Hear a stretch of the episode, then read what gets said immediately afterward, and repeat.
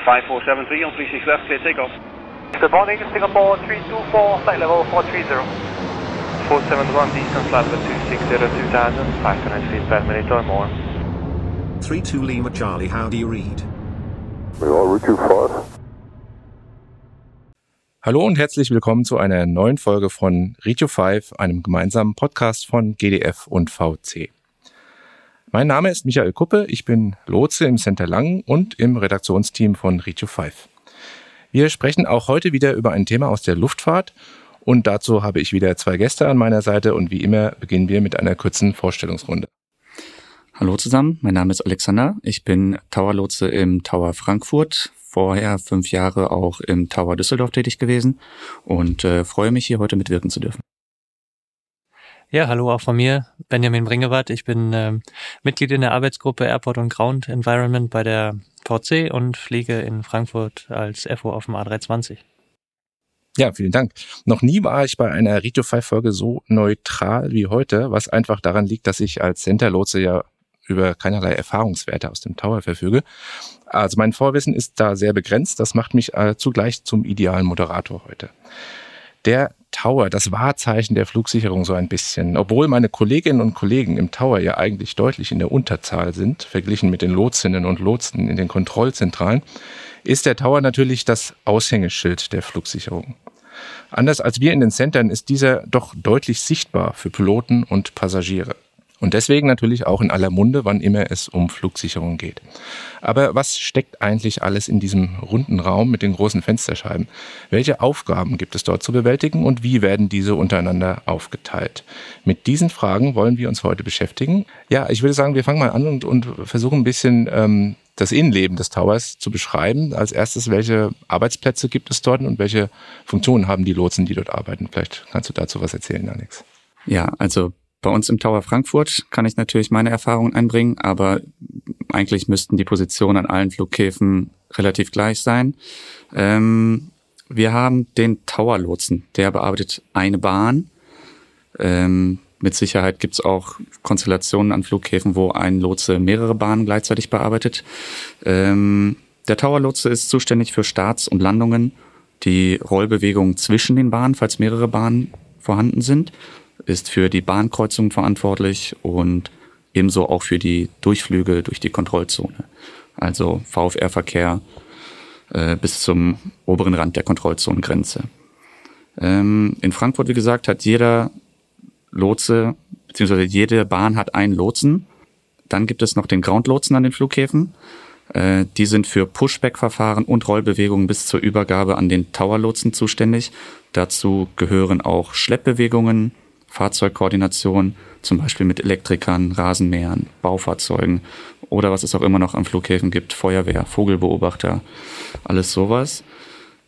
Der Unterschied, speziell jetzt in Frankfurt, ist, die Fraport macht eigentlich alles bis zur Übergabe an den Tower und der Groundlotse übernimmt die Rollbewegung einfach zwischen den Parallelbahnen und alles, was zur Piste 1.8 außenrum rollen muss. Dann gibt es den Delivery-Lotsen oder den Delivery-Arbeitsplatz. Die sind verantwortlich für die Anlass- und Streckenfreigaben, in Ausnahmefällen auch verantwortlich für die Slot-Koordination mit der CFM und Brüssel. Aber ja, an den größeren Flughäfen gibt es das Airport CDM. Das pflegt eigentlich alles mit ein und die Slot-Koordination ist nicht mehr so notwendig. Eine Besonderheit ist, ähm, dass man auch die Artis manuell aufsprechen kann. Das macht auch der Delivery-Lotse. Wie sieht es bei euch aus mit äh, Supervisor? Gibt es da immer einen Supervisor, der auch in der Tower-Kanzel ist oder ist das abhängig von der Größe des, des Betriebs? Also ein Supervisor ist nicht immer da, aber wir haben die AFL-Arbeitsposition, das ist der aufsichtsführende Lotse. Mittlerweile muss eigentlich immer ein AFL da sein. Der AFL übernimmt alle Koordinationsaufgaben mit den externen und internen Partnern zum Beispiel mit den äh, Approach-Sektoren, mit der Feuerwehr, Rettungskräften, Polizei, Wetterdienst, alles sowas. Also der übernimmt quasi die Aufgaben des Supervisors, wenn keiner da ist. Wenn es schnell gehen muss oder Kleinigkeiten im Verkehrsablauf zu klären sind, koordiniert man direkt als Towerlotse mit den angrenzenden Sektoren. Das heißt, wenn wir uns überlegen, die Mindestbesetzung überhaupt, also zum Beispiel im Nachtdienst, wenn der Flughafen jetzt nicht ganz zu ist, ist auf jeden Fall der, der Tower-Lotse und dann auch nochmal der AFL oder der Supervisor? Nee, nachts äh, haben wir Einfachbesetzung. Ähm, je nachdem, wo man arbeitet, hat man halt eine gewisse Anzahl an Stunden, die man alleine verbringen darf. In Frankfurt haben wir zwei Nachtdienste und so gibt man sich gegenseitig die Pausen, die nötig sind. Aber nachts brauchst du keinen AFL, der dann auch irgendwelche Entscheidungen treffen muss. Zumindest nicht an den Flughäfen mit Nachtflugverbot. Ja. Jetzt hast du schon kurz erwähnt, dass du natürlich genauso koordinieren musst nach außen. Ähm, da fällt mir zum ersten Mal, zum einen mal ein, dass es natürlich der Flughafen wahrscheinlich, der dann äh, diverse Autos betreibt, die zum Beispiel den Runway-Check machen. Ähm, da gibt es Notwendigkeiten. Kannst du da mal kurz erklären, welche üblichen äh, Koordinationspartner dann man als, als Towerlotse dann auf seinem Flughafen so hat? Ähm, überwiegend koordiniert man mit den angrenzenden Sektoren. Also das ist der Approach-Arbeitsplatz, der die ähm, Inbounds koordiniert oder auch dann die Departures verwaltet. Wenn Apron eben von einer externen Dienststelle geleitet wird, koordiniert man mit denen alles Mögliche. Dann die Rettungskräfte, Feuerwehr, Polizei, Wetterdienst, alle Fahrzeugbewegungen, die eigentlich auf dem Flughafen stattfinden, müssen auch vorher koordiniert werden. Wie ist das bei, gerade bei anderen Fahrzeugen außer Flugzeugen natürlich? Sind die genauso auf der Towerfrequenz oder gibt es eigene Frequenzen, die dann genutzt werden? Da gibt es eine spezielle Frequenz. Wir haben den Bündelfunk, den Fahrzeugfunk. Der ist nicht für die Piloten hörbar. Ähm, dort sprechen wir mit den Fahrzeugführern und den Schleppern zum Beispiel auf Deutsch, einfach um es einfach und verständlich zu halten. Ähm, alles, was auf den Bahnen passiert, findet dann aber auf den Flugfunkfrequenzen statt. Der Runway-Check ist ja eigentlich auch ein Fahrzeug, der äh, ruft dann auf dem Flugfunk rein und wird mit uns auf Englisch koordinieren. Okay, das heißt, du würdest Benjamin als Pilot auch mitbekommen, wenn wirklich mal ein Runway-Check plötzlich auf die Bahn fährt, obwohl du da gerade für eine Landung freigegeben wärst. Also das ist, glaube ich, Sinn der Sache, weswegen das auch auf der Tower-Frequenz und auch auf Englisch stattfindet. Ja, das, das ist im Idealfall so. Ähm, das äh, alles sehen wir auch so, dass es für die äh, Awareness ganz gut ist, wenn ähm, alles, was auf und um die Bahn passiert, auch von jedem, der dort auf der Frequenz ist, gehört wird. Ähm, das ist dann so ein bisschen ja, ein Szenario wie bei uns im Simulator. Da wird auch häufig dann mal ein Fahrzeug eingeblendet, was dann der Grund für einen möglichen Go-Around ist. Und ähm, ja, also für die Situational Awareness hilft es auf jeden Fall. Heißt im Umkehrschluss natürlich, wie du schon erwähnt hast, dass alles, was eben nicht auf der Bahn ist, Schlepper und so weiter, dass man die sich auch verlagern kann eben auf diese äh, andere Frequenz und dass das natürlich dann auch äh, nicht zwangsweise auf Englisch ähm, gesprochen werden muss, weil da ja im Prinzip keine internationalen Piloten auch zuhören. Ich glaube, das ist ein Hintergrund dessen. Genau, richtig. Ja, das ist bisher so, dass das auf äh, Bündelfunk in Deutsch stattfindet. Die EASA hat äh, dazu allerdings was veröffentlicht, dass äh, das jetzt schrittweise erstmal auf Deutsch in klaren Sprechgruppen stattfinden muss, der Fahrzeugfunk auf dem Flughafen und dann ab 2026, glaube ich, auch auf Englisch. Das äh, stellt natürlich die Flughafenbetreiber vor große Herausforderungen und ich denke auch äh, die Lotsen, da wird es wahrscheinlich auch einige neue Sprechgruppen geben. Kommt da durchaus was Neues auf uns zu und äh, mal sehen, wie sich das entwickelt.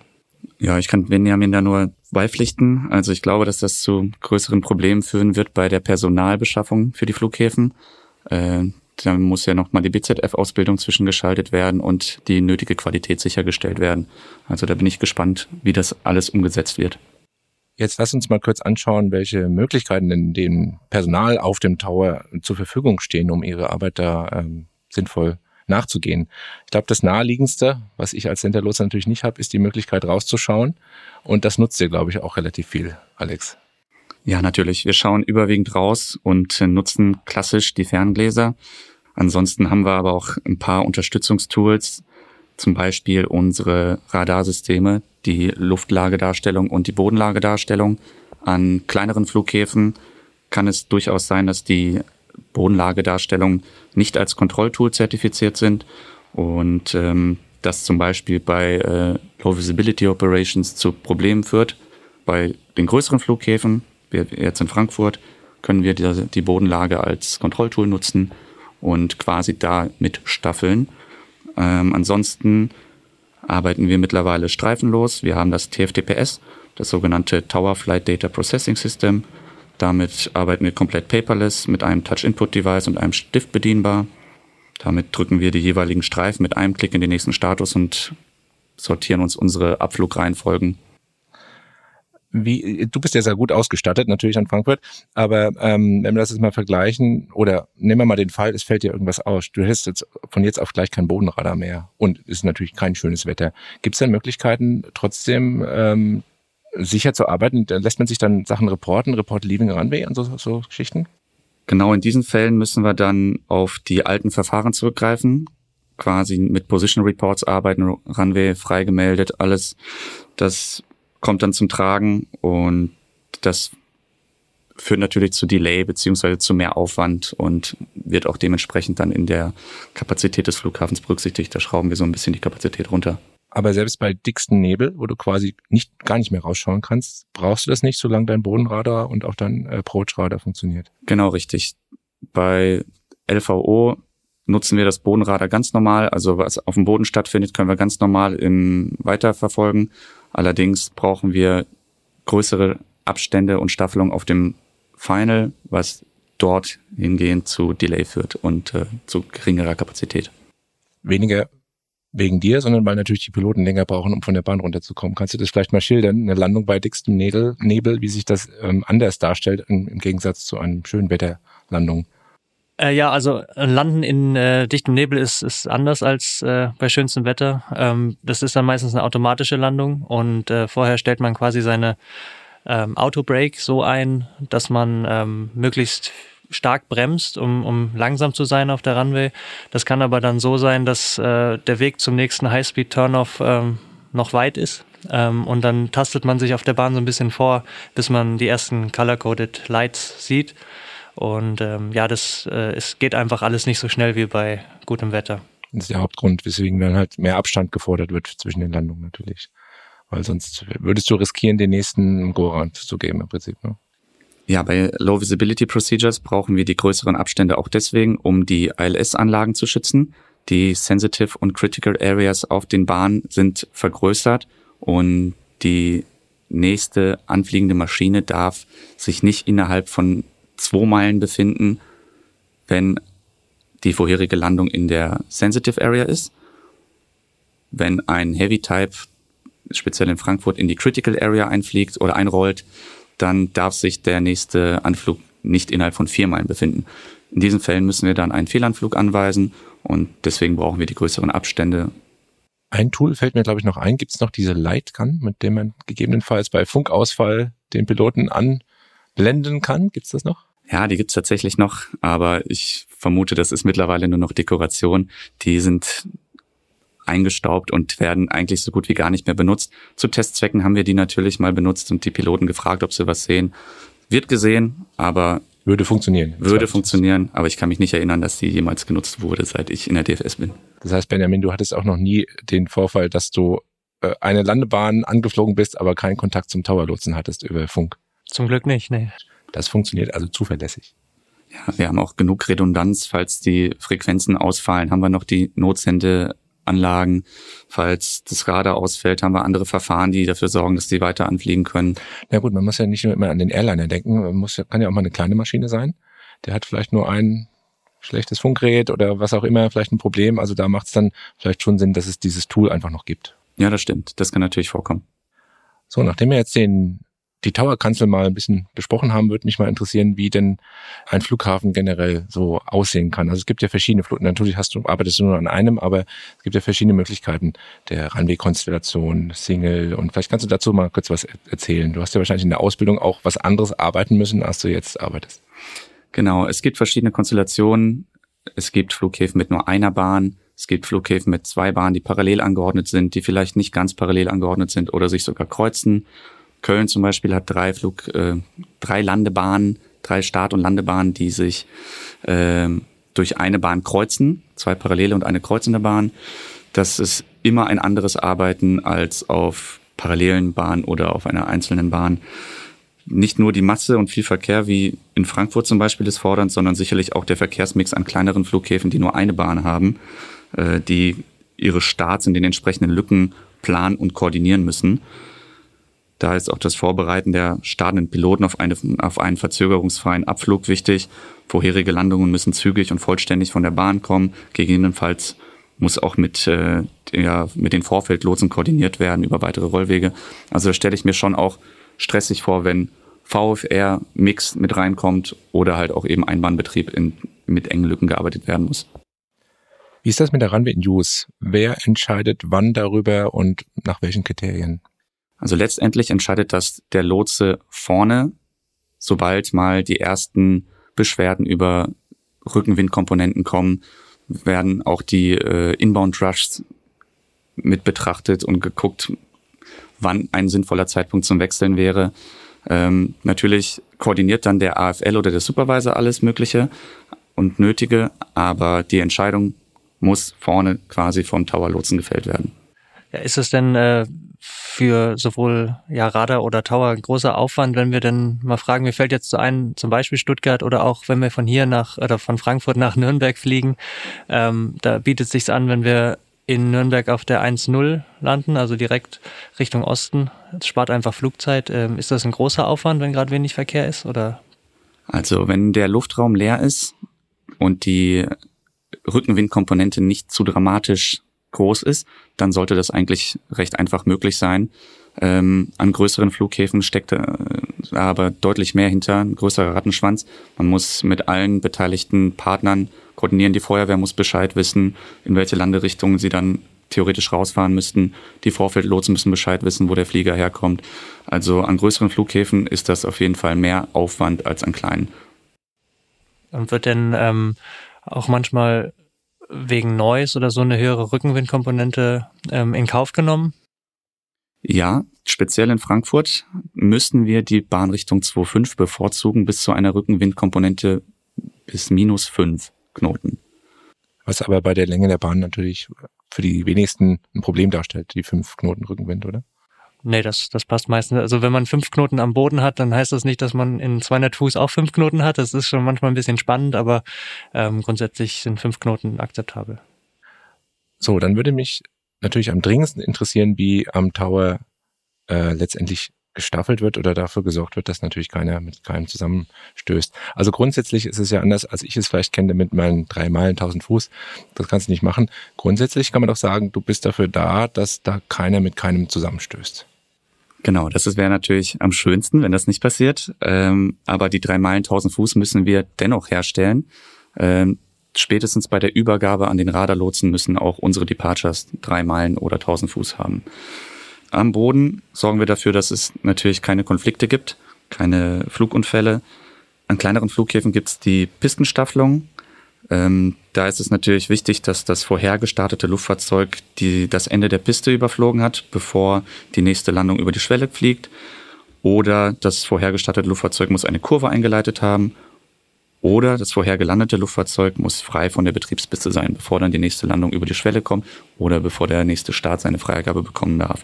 Das ist die sogenannte Pistenstaffelung.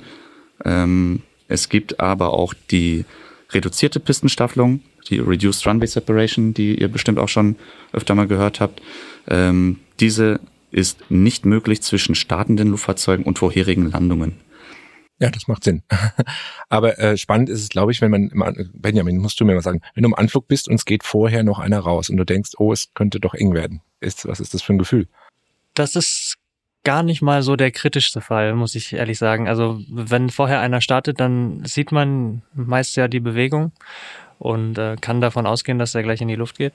Und ähm, im schlimmsten Fall sollte er derjenige ähm, den Start abbrechen, bleibt mir noch der Go-Around, aber der, der andere bleibt ja dann am Boden. Dann ist das ähm, nicht so kritisch. Ähm, kritischer ist eher der Fall, wenn eine vorausgehende Landung stattfindet und ich kurz dahinter bin. Ja, also äh, ich habe äh, das äh, auch gerade erst erlebt in, in Frankfurt. Äh, da flog voraus ein Flugzeug relativ langsam und wir wurden auch angewiesen, früh zu reduzieren. Allerdings äh, war das trotzdem eng und ich war überrascht, weil äh, das war ein 07 Center Anflug, was auch ungewöhnlich ist. Ähm, und der Flieger voraus bekam sogar noch ein, eine Freigabe für den zweiten äh, Highspeed Taxiway. Und äh, wir hatten uns da gewundert, warum, weil es eh schon sehr knapp. Und so kam es dann, dass er halt nicht von der Bahn kam. Und äh, dann hieß es ja, expect late landing clearance. Und äh, äh, dann irgendwann Landing Assured und, und ich, ich kannte zum Glück das Thema Reduced Runway Separation, mein Kollege nicht. Das heißt, wir hatten da wirklich im Endanflug in 100 Fuß noch eine kleine Diskussion, ob wir das jetzt machen oder nicht. Und das ist halt der Fall, wie ich finde, der unglücklich ist, weil die Aufmerksamkeit nicht voll und ganz bei, bei, dem, bei der Landung selber ist, sondern beim Flugzeug voraus und ähm, was die Regularien angeht. Ja. Ähm, und wir hatten tatsächlich, ich habe danach nochmal gefragt, wir hatten diese 2400 Meter ganz knapp ähm, aber es fühlte sich einfach nicht schön an, auch wenn man es machen darf und alles legal war. Es war, es sollte vermieden werden, wenn ich das aus Pilotensicht äh, sagen darf. Kann ich mir vorstellen. Ich habe eine andere Frage, Alex. Kann man im Vorfeld vor der Landung ähm, vom Piloten ja, erwarten, dass er einen bestimmten Turn-off nimmt? Oder ist, muss man da einfach schauen, wie, sie, wie die Landung sich äh, darstellt? Also es gibt gewisse Erfahrungswerte, je nach Flugzeugtyp, der anfliegt. Von den Medium-Types erwarten wir eigentlich, dass sie auch relativ schnell von der Bahn runterkommen und die ersten Turn-offs nehmen. Öfter kommt es auch mal vor, dass die Piloten einen späteren Turnoff nehmen, um eine kürzere Rollzeit zum Gate zu haben. Das ist natürlich dann ärgerlich, wenn es vorher nicht abgesprochen ist. Aber ja, wie gesagt, die Erfahrungswerte kommen dazu. Könnte man vor, im Vorfeld kommunizieren, auch nach dem Motto äh, Long Landing possible oder so? Könnte man das machen? Würde das dir helfen natürlich? Das äh, wäre schön, wenn die Piloten wirklich auch danach fragen, wenn sie es brauchen. Wir bieten es auch oft an, wenn es einfach gut passt. Wir haben gewisse Kreuzungspunkte auf den Bahnen, wo die äh, High Energy Points vermieden werden. Dort dürfen die meisten Piloten in Frankfurt kreuzen. Ja, nach meinem Verständnis wäre es ja dann sinnvoll, wenn man einen späteren Exit nehmen möchte, schon im Vorfeld, dass man dann vielleicht auch später aufsetzt. Oder macht man das eigentlich nicht, Benjamin? Äh, nee, das, das Ziel sind immer die 1000 Fuß, also die dicken Balken auf der Runway. Ähm, und dazu wenn sind wir, sie da. Ne? Genau, dazu sind sie da und wir, wir sollen das explizit auch nicht machen, selbst wenn wir weit rollen müssen. Ähm, einfach um die Landung möglichst gleich zu halten. Und ähm, ja. Dürftest du dann einfach schneller rollen? Ja, gut, man, wenn man weiß, man muss weiter hinten auf der äh, oder weiter hinten die Bahn verlassen, dann nimmt man entweder gar, gar kein Autobrake-Setting oder ein geringeres oder ähm, ab einer gewissen Geschwindigkeit kann man dann auch den, den, Rück äh, den Umkehrschub schon einfahren und man lässt es einfach länger rollen, dann ja, es wäre schon wünschenswert, wenn wir im Vorhinein Bescheid bekämen von den Piloten, wenn eine längere Landung beziehungsweise ein längeres Ausrollen nötig ist aufgrund von Gewicht. Ähm, dann können wir es besser planen. Wenn wir dann aus einer engen Lücke einen, eine weitere Departure starten lassen wollen, dann erwarten wir eigentlich, dass die Landung auch zügig die Bahn verlässt. Wenn das nicht möglich ist und wir das vor, vorher wissen, dann können wir natürlich dementsprechend die, den Start danach planen. Wir haben natürlich auch die Möglichkeit, äh, reduzierte Pistenstaffelung anzuwenden. Ähm, wie Benny schon erzählt hat, in kritischen Situationen brauchen die Landungen einen gewissen Abstand auf der Bahn. Ähm, wenn jetzt Jets beteiligt sind, sind es 2400 Meter, daher die Zahl. Da ist es auch in Ordnung, wenn die vorherige Landung die Bahn noch nicht verlassen hat. Bedingung dafür ist, dass sie weiter in Bewegung bleibt und ohne Zurückrollen die Bahn verlässt und der nachfolgende Verkehr eine Verkehrsinformation darüber bekommt. Also dann sollte dieses Verfahren eigentlich auch überall bekannt sein und angewendet werden können. Selbes gilt auch bei Abflügen. Wenn der vorherige Abflug 2400 Meter entfernt ist und abgehoben ist, dürfen wir tatsächlich auch schon den nächsten Start freigeben. Ja, dazu gibt es jetzt aus dem Februar 2022 auch einen relativ ausführlichen Artikel geschrieben, ähm, zusammen von der DFS und der Vereinigung Cockpit, ähm, auch in der VC Info nachlesbar auf der Internetseite oder beim Flugleiter. Genau, und auch die Sicherheitsabteilung einiger Airlines haben den Artikel und ähm, wenn, wenn ihr dazu noch Interesse habt, dann lest gern nach. Jo, ein weiteres Thema, was, über das wir uns hier unterhalten müssen, ist die Wake Turbulence Separation die immer wieder auch zum Alltag natürlich eines jeden Tower-Lotsen gehört, denke ich mal. Wie ist das geregelt? Achtet da der Pilot drauf? Achtet der Lotse drauf? Oder nur einer von beiden? Beide? Könnt ihr das mal kurz für einen Unwissenden wie mich aufschlüsseln? Ja, seit die Vorgaben der EU Anfang des Jahres umgesetzt wurden, gibt uns unsere neue Betriebsanweisung vor, dass wir Wirbelschleppenstaffelung einzuhalten haben und auch nicht mehr an die Piloten delegieren dürfen. Ausnahmen äh, sind ankommende IFA-Flüge, die ihren Anflug im Sichtanflug beenden. Dann können wir anweisen, dem vorherigen Anflug zu folgen und quasi Eigenstaffelung herzustellen. Bei anderen IFA-Anflügen dürfen wir nicht mehr fragen, ob eine Unterschreitung der Wirbelschleppenstaffelung akzeptiert werden kann. Das hatten wir früher, wenn es dann mal ein bisschen enger auf dem Final wird, mal 4,8 Meilen hinterm Heavy, haben wir gefragt, ob das akzeptiert werden kann. und dann wird der Anflug fortgesetzt. Mittlerweile müssen wir leider immer einen Go-Round anweisen und das führt natürlich zu ein paar mehr Go-Rounds im Betriebsablauf. Hilft euch das, wenn wir, wenn wir euch im Endanflug sagen, dass wir den Vorausfliegenden in Sicht haben? Oder ähm, ich kenne das jetzt aus einem Parallelbahnbetrieb, wo das ja eigentlich independent ist, manchmal auch nicht. Für uns ist es immer schwer abzusehen, wenn wir jetzt den Flieger meinetwegen links sehen, aber trotzdem reduzieren sollen, aber vor uns direkt ist keiner. Ähm, wie ist das äh, jetzt geregelt? Ja, wenn ihr die Sicht meldet und quasi einen angemessenen Abstand einhalten könnt, darf man die Staffelung tatsächlich reduzieren, aber nicht die Wake Turbulence Separation. Die darf nicht overruled werden. Wenn es dann ein Heavy-Medium-Problem gibt, hilft es leider nicht, wenn ihr die in, in Sicht meldet. Die meilenbasierte Wirbelschleppenstaffelung, die basiert bei uns auf ATS-Überwachungssystemen und die betragen halt die bekannte Mileage von fünf Meilen, Medium hinter Heavy zum Beispiel, Light Type hinterm Heavy sechs Meilen.